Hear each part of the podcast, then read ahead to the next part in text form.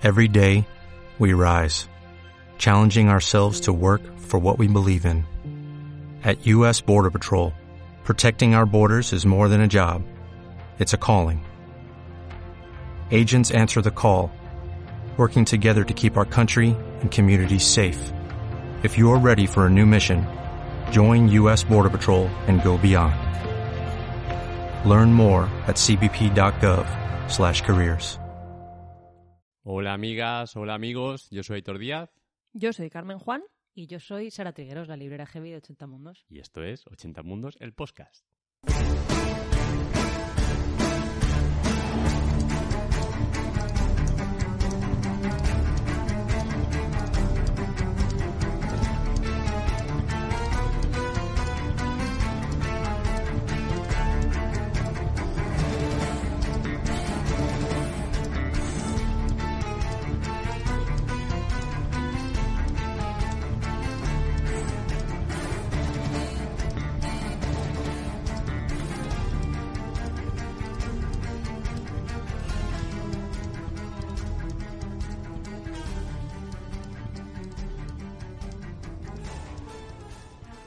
Bueno, pues estamos otra vez aquí en la librería 80 Mundos de Alicante. Estoy con vuestras libreras favoritas y vamos a hablar, como no, de libros.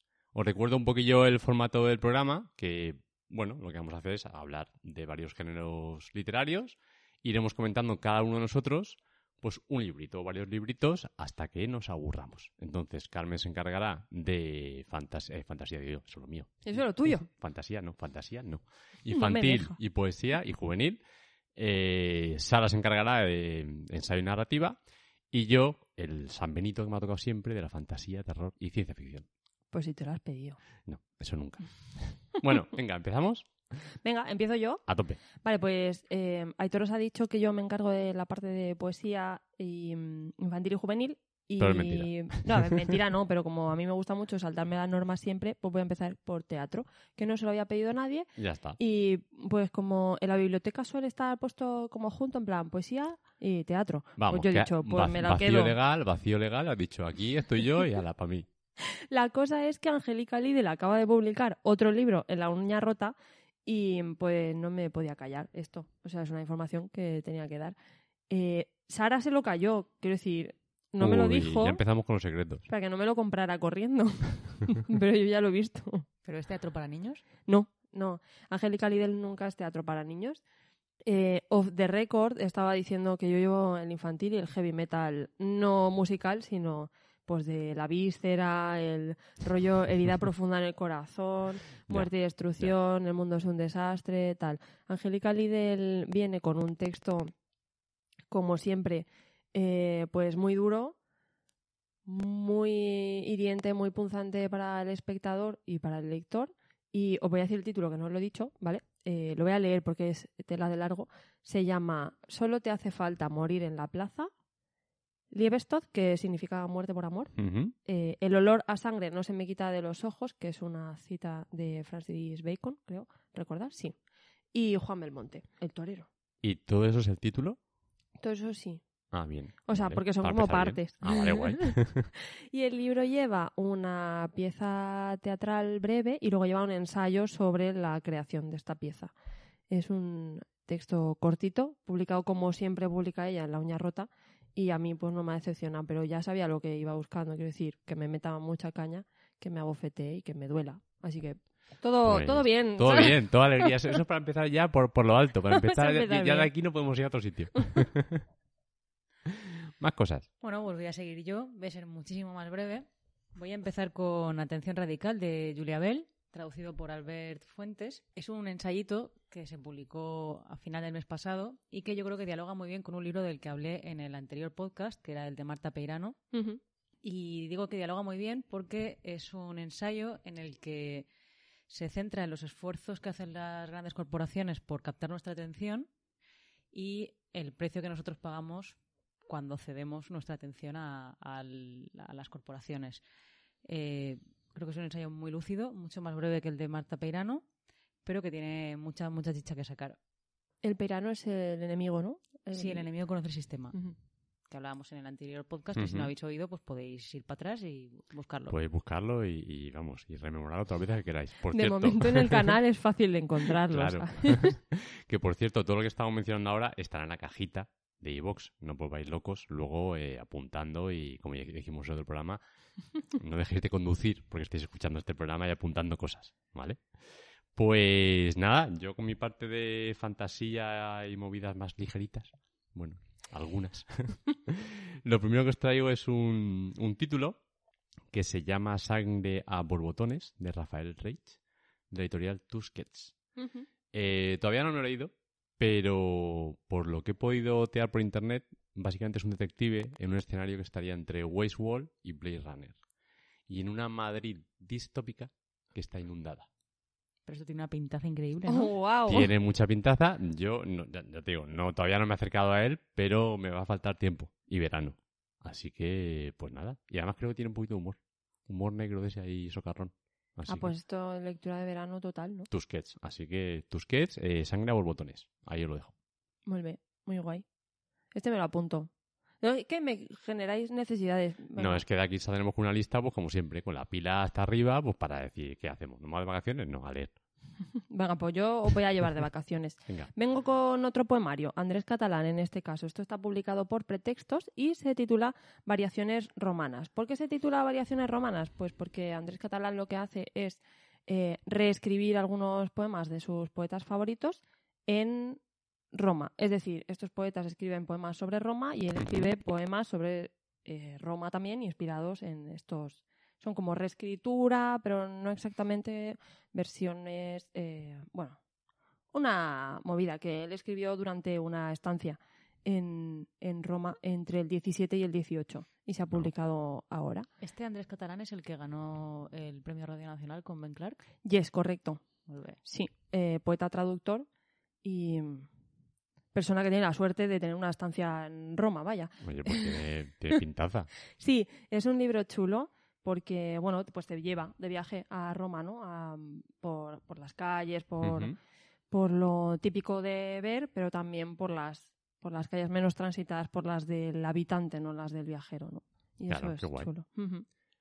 Pues veraniego, ¿no? Otra cochica. Guay. Eh, yo voy, no voy a pisarte, pero voy a acercarme a tu Pero casi. género. Estás siempre ahí No, intentando ahí, los- acercándote, ¿eh? los géneros, sí. Eh, traigo La novia prusiana de Yuri Buida, publicado por Automática. Eh, la traducción de este libro está a cargo de, voy a pronunciarlo fatal, eh, Julia Drobloslaya o algo así. O como sea y- que fuere y ya está. O sea, que no se dé por aludida, no pasa nada. Y José María Muñoz Rovira. Este Ese sí- ya mejor. este sí que lo sé El Rovira el Ro- nos viene más de cerca. Son cuentos, al- primero donde no te piso, ¿vale? Son esto, narrativa convencional, son cuentos, eh, están todos los cuentos ambientados en el mismo poblado y tienen los mismos protagonistas. Y es un libro que está como en permanente construcción. Desde la primera edición que tenía 33 cuentos hasta la, hasta la que ha publicado ahora Automática, que son 44, pues este hombre va publicando, va aumentando ¿no? la, la obra. De, no es la obra de su vida, pero bueno, esta obra. ¿Y por qué me acerco a tu género literario? Pues porque va bordeando la fantasía. Sin embargo, a pesar de bordear la fantasía, no llega a meterse del todo en ella porque ancla todos los relatos en la URSS de los años 50-60. Entonces, como le sirve como punto de anclaje para no dejarse llevar del todo por, por lo fantástico. Pero entonces, bueno, no sé si te, te has leído ya o no. Algunos cuentos, no todos. Pero ¿hay elementos imposibles o no? O sea, ¿sucede algo que tú digas esto es imposible, tiene que ser, o sea, ya se Sí, sí, entra sí, en sí, género? sí, sí, su- sucede, o sea, hay fantasía, sí, sí, hay, sea, que hay te has cosas que metido no ahí de lleno. Pero sí, sí. Pero es un, libro, es un libro que está muy bien y además lo tendremos de club de lectura en septiembre. O sea que si te quieres animar, ya sabes lo que tienes que Pues hacer. me animo yo y que se anime todo el mundo. Club Quien de quiera, lectura club de lectura. compartido. Sí, Claro. Con, Toma. con, Con el... el- agente secreto de V. Ah, mira qué una bien. librería amiga. ¿Y cómo se hará el club de lectura? Me refiero, será virtual, por eso que se puede apuntar ahí Claro, a se pregunta quien quien quiera. quiera. Pues ya lo vamos diciendo, lo recordaremos en redes, pero ya lo tenéis ahí. Club Sí. de lectura. Yo me tengo que poner con él, ¿eh? Yo sí. no sabía nada, así Es que que es un tocharro. ¿eh? O sea, son un Pero son chorro de cuentos. Pero son Pero cuentos. son cuentos, es una lectura que se puede hacer muy bien en verano, ¿eh? Claro. Tienes unos cuantos cuentos y ya vas de... bueno, pues yo ahora voy a ir con una paso editorial un poquito más mediana grande, una más chiquitilla. Eh, y es el título llamado Oscura Deriva, de Carlos J. Sánchez de Dilatando Mentes. Hasta donde sé, está entre los más vendidos en la librería Gigamés, que se suele usar a veces como referencia para ciencia ficción y demás. Y en este caso es ciencia ficción, pues rollo un capitán vengativo que reúne una tripulación para vengarse de alguien muy, muy malo que está en otra punta del universo. Entonces, pues bueno, otra la veraniega que yo creo puede estar guay. Yo lo quiero echar un vistacillo. Creo que ojeé la primera página, pero quiero leerme aunque sea un par de capítulos. A ver por dónde tira. Así que, pues nada, ciencia ficción. Qué guay. A mí es que dilatando mente siempre... A mí me mola mucho. Siempre Sí, fan. eso te iba a decir, sí, si te metes con dilatando y te lees un par de capítulos, ya sabes que te lo acabas. Ya caes, caes de todo. Así que bueno, a lo que dé. Oye, estamos aquí un poco de bullying al trabajo de Aitor porque yo me voy a acercar con lo próximo que traigo. Pues ya está. pasa También- yo- Al final es que todo escúchame. fantasía, todo fantasía y todo maravilloso. Además vengo con el con la cosa esta del dilema fantasía, ciencia ficción, que en realidad no existe, o sea, quiero decir, está más claro que el agua, pero por la ambientación de este libro, que se parece un poco a Star Wars. Star eh, Wars, claro, Star Wars es fantasía, porque... fantasía épica, porque épica fantástica. tiene... Un día haremos un taller de Un día hacemos de esto, No os preocupéis esto. que eso, eso lo hacemos ya mismo. Vengo con una novela juvenil. Eh, y estoy haciendo trampa otra vez, oh, vaya, porque eh, yo, o sea, claro, lo que traigo en realidad es el secreto de T, pero el secreto de T, T es T punto, ¿vale? Eh, es la segunda parte de la leyenda del cíclope, que yo he leído la primera parte, que es el don de Ariadna. Eh, y son unas novelas juveniles de Nando López y están inspiradas en un mundo futuro en el que, digamos que la imaginación ha sido eh, erradicada por el gobierno y los libros prohibidos. Entonces, eh, bueno, esto no es un spoiler, Ariadna tiene un ejemplar, el único que queda de la Odisea, Toma. que es, por otra parte, el libro que estructura la sociedad futura. Eh, y bueno, pues están corriendo una serie de aventuras y en el primer libro nos dejaron ahí como colgando, entonces pues ahora que ha salido el segundo estoy ahí a ver si me dejéis que me vaya en un rato a mi casa, me ponga y me lo lea del tirón. Pero es una saga de muchos libros. pues ¿o no lo sé, no lo sé. Pero ahora, mismo que llevan dos. ahora mismo llevan dos que acaba de Vale. salir eh, mm, hace tres días, Ya, el segundo. ya. Estoy que ahí arañando. ¿Y es, es juvenil? O sea, es... Es juvenil, Eh, esta cosa que decimos, ¿no? Juvenil a partir de qué edad, bueno, depende, ¿cuánto lees? Claro. ¿Cuánto lees? Claro. O sea, tienes ocho años, pero lees un mogollón, Ya, pues ya. adelante con esto, porque además te va a gustar. Porque es genial. aventura a tope. o sea, Aventura a y tope y ya está, y sin parar, y pasan cosas, pasan cosas, Todo pasan cosas, y no dejan de pasar cosas. Nunca, Sí. jamás. Bueno, yo el primero me lo leí del tirón de una sentada y el segundo pues espero que sea igual. Pues vale. Así que recomendasao. Vale.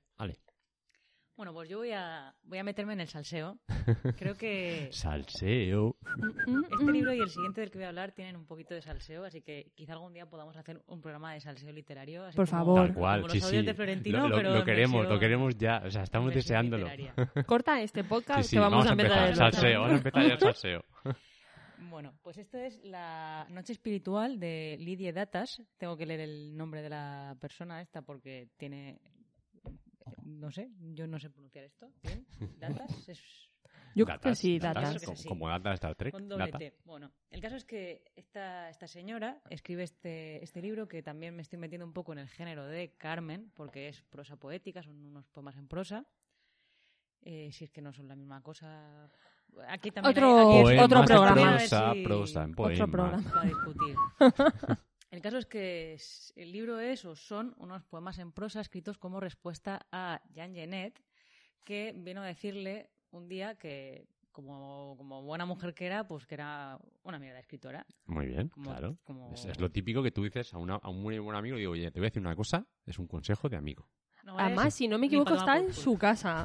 Quiero decirte, eso sí, en casa sí, de la sí. buena señora, quiero decirte. Pues ya ¿eh? está, claro. ¿Por qué no? El caso es que esta señora escribe este libro como respuesta y es un libro hermosísimo, lleno de belleza. O sea, como, como que ante el insulto ella responde con un libro cargadísimo de belleza, esperando a que él se retracte de lo que dijo y así sucede. Él-. Finalmente él vuelve a su casa y, le- bueno, no sé lo que le dice, pero hay reconciliación. Salseo nivel bajo. es un libro fantástico, es una, es una maravilla. Qué muy guay. bonito. ¿Quién publica? Eh, perdón, es verdad. Eh, publica Errata Natura y traduce eh, Regina López Muñoz. Ah, wow. Súper Eh, traductora. Sí, siempre me gusta decir los Yo, eh, los traductores, ahí me pierdo un poco. Así que me fío de vosotras. Pues fíjate que Sí, Re- sí, sí. Regina es una muy buena traductora. Pues yo lo siguiente que os traigo es un cómic. ¡Toma! Ya que estoy. Bien. Digo, sí, porque además es que el terror últimamente. Bueno, luego comentaré también el último Stephen King, que también novedad y me lo he leído, pero bueno, no voy a hacerme spoiler a mí mismo. Pero el terror últimamente lo que más me está gustando es el mundo del cómic. Y este es un cómic que se llama mm, Gideon Falls, de Jeff Oh. Lemire, ¿os suena? Sí. Pues Jeff Bueno, es Lemire que Jeff Lem- es un autor de cómics que ahora mismo está, o sea, en todas el- partes. en o sea, es en plan, topísimo. Vas, vas, vas, es una, una estantería de cómics y es Jeff Lemire, Jeff Lemire está por todas partes, series en Netflix, está, bueno, hasta en la sopa. Pero es un hombre que la verdad es que sabe lo que hace. Y en esta obra en concreto, que es una obra así con de terror con tintes paganos, con graneros malditos, curas y cosas que pasan en un rollo cósmico, espacio-tiempo. Y es súper interesante. Y además lo bueno que tiene es que como no pertenece a una mayor tipo Marvel o DC, es una serie que empieza y acabará. Ahora llevan cinco tomos, entonces, o sea, cinco volúmenes chiquiticos. Pues igual sacarán diez, no sé, pero acaba. ¿Qué editorial publica? FC. Entonces, yo lo veo súper recomendable, tanto por el dibujo, que por cierto, la dibujante es Andrea Sorrentino, que no lo había mencionado, y es una pasada, porque el dibujo acompaña muchísimo, o sea, la forma acompaña al contenido, a la historia, entonces esta, es como que toda la obra en conjunto, súper recomendable. Por esto me lo pido ya. Así que, cómic, Pues, cómic, cómic, claro, cómic. Es que, es que el señor Jeff es un máquinas. Sí. Porque lo último así que me ha petado la cabeza, que ya tiene tiempo ya, ¿eh? Y la lectura mm, tiene tiempo también. Pero es uno de mis tops en los cómics de un solo volumen, que es Trillium, que Trillium. me pareció un pasón. Yo, no o lo he leído, sea, pero sé cuál es. Mm. Eso es una maravilla. Recomendación que me he colado. Gratis. Pero Recomendación gratis. Esta- Aquí esta una, una que lleváis. Esta no nos la cobra. vale, otra. Venga, pues Siguiente, vengo con vamos. el ilustrado. Va, va. Venga, venga. Eh, pasamos del cómic al infantil total.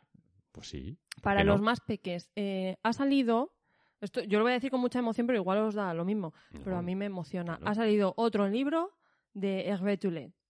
Que no sé si sabéis quién es, pero es un ilustrador de libros infantiles que utiliza siempre colores planos y figuras geométricas. O sea, en plan, lo más sencillo del mundo, pero que sus libros lo petan. Y entonces ha salido un libro ahora que se llama Baila, que es, eh, pues igual, como siempre, pocos colores, planos colores, figuras geométricas. Es un acordeón, el libro, que va en un estuchito de cartón y va troquelado. Es a mí una eso- chulada. A mí, esa- eso- a mí los acordeones es una cosa que yo no puedo con ello. O sea, es, me, me, me seas uno y me lo tengo que llevar. Es, mm, pues, Es eh, pues es chulísimo, chulísimo, súper sencillo para tocar, jugar, pasar páginas y, pues, como dice el título, bailar. Qué bonito. Mm. Pues bueno, voy con el- la segunda parte del salseo literario. Ahí, ahí. Los diarios de Stefan Zweig. Madre mía. ¿Por qué salseo? Bueno, lo primero de Yo te iba a todo... decir, ¿por qué salseo? ¿Por qué Porque a mí ya con el nombre digo, uy. No, no, no, no tiene nada que ver con el contenido.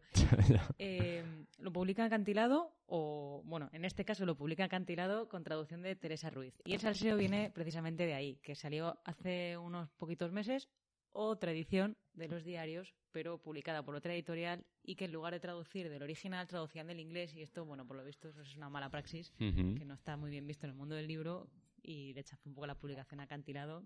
Bueno, ahí lo, Porque el original que estaba en alemán. es Claro, el original Claro. es en alemán. Vale. Entonces, bueno, a- ahí lo, ahí lo dejo. Hay un poco de Affair Zweig y, poco- Aquí nos falta redoble. Hay que buscar un redoble a poner aquí. es divertido. Eh, los diarios en sí no tienen nada del otro mundo. Quien, a quien le guste Zweig le gustarán los diarios y a quien no, pues se los puede ahorrar. Pero siempre es, eh, ha sido un acontecimiento muy esperado en el mundo de- del libro y sobre todo entre los fanses de Zweig, entre los que me incluyo. Y siempre es un gustazo ver pasar por la pluma de Zweig a las mentes más inteligentes del siglo XX. Qué guay.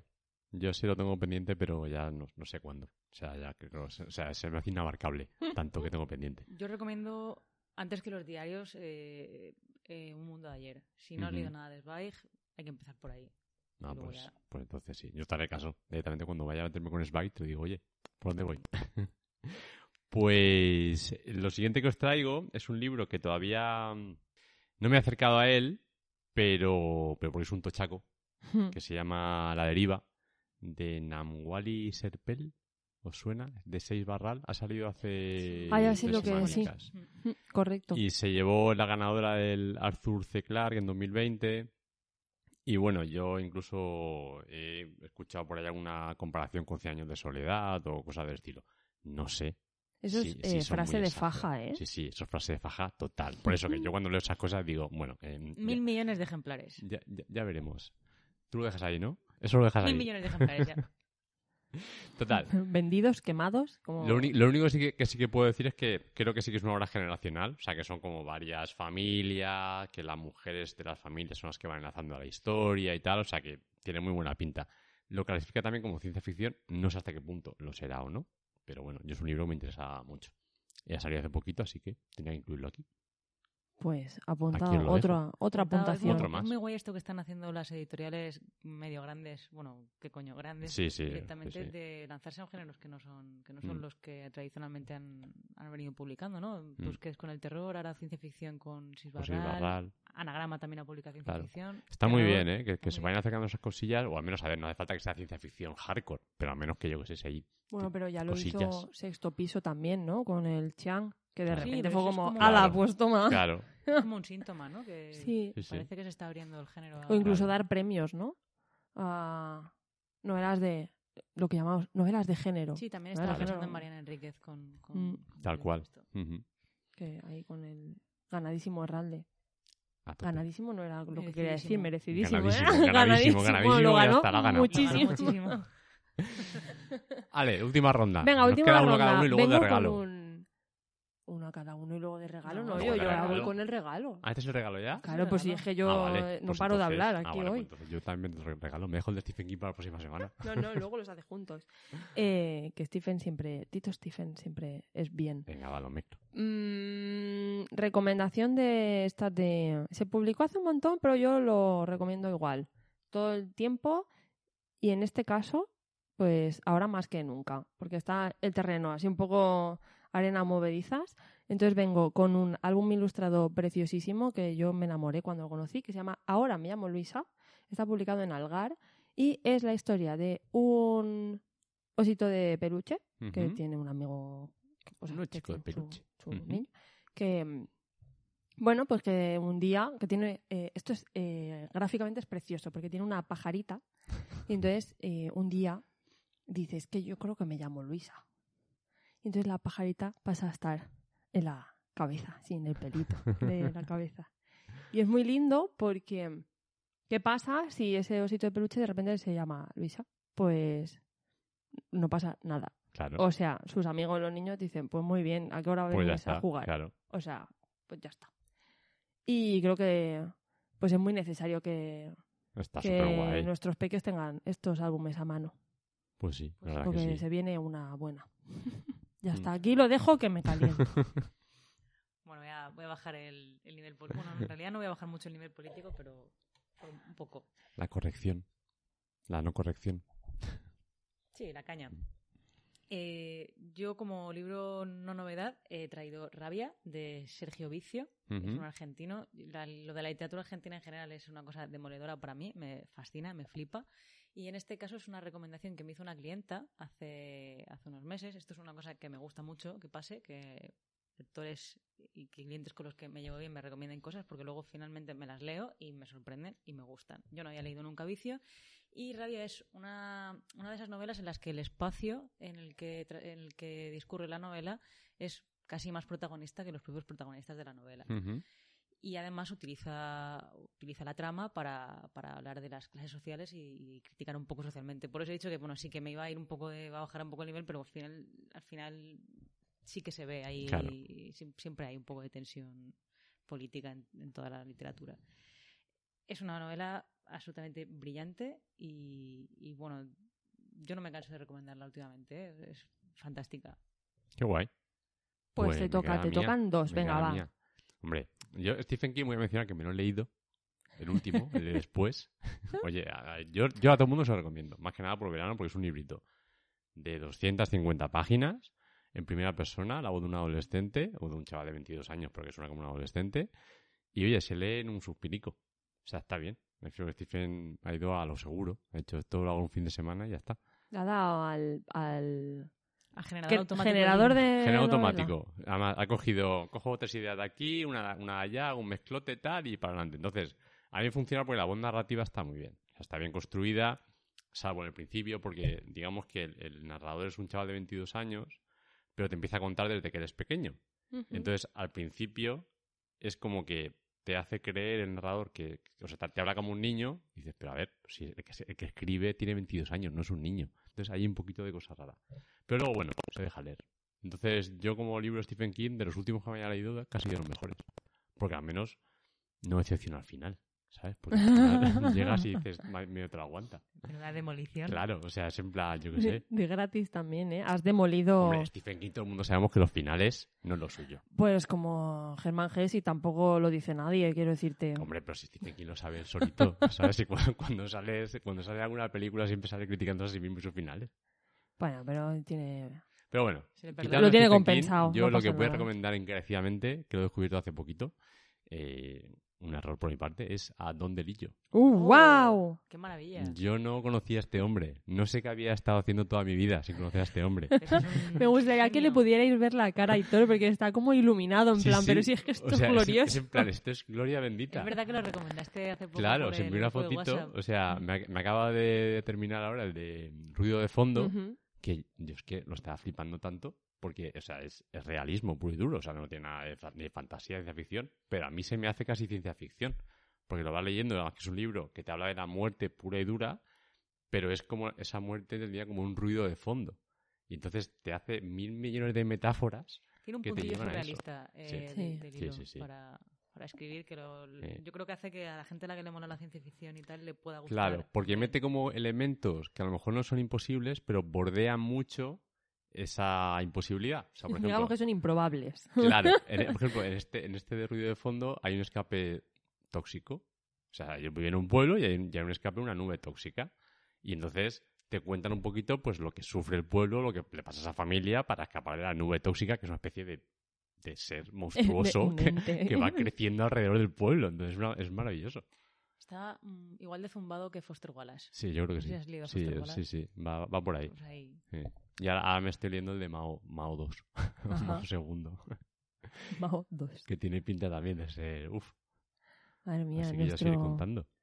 nuestro club de lectura primero Sí, hace- casi casi empezó con, con Delillo y... un Mm. No me acuerdo cuál fue el Campo que Cero. dijimos.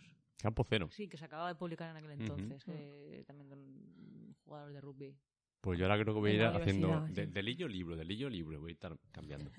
voy a ir alternando. Porque me parece que, o sea, usa la prosa de una forma que a mí me flipa. Es Sí, increíble. es un gustazo. Además está muy bien traducido al castellano. ¿eh? Y nada, esta habría sido todo, ¿no? Ya hemos Sí. empaquetado aquí nuestros 25 minutos, de 25 a 30.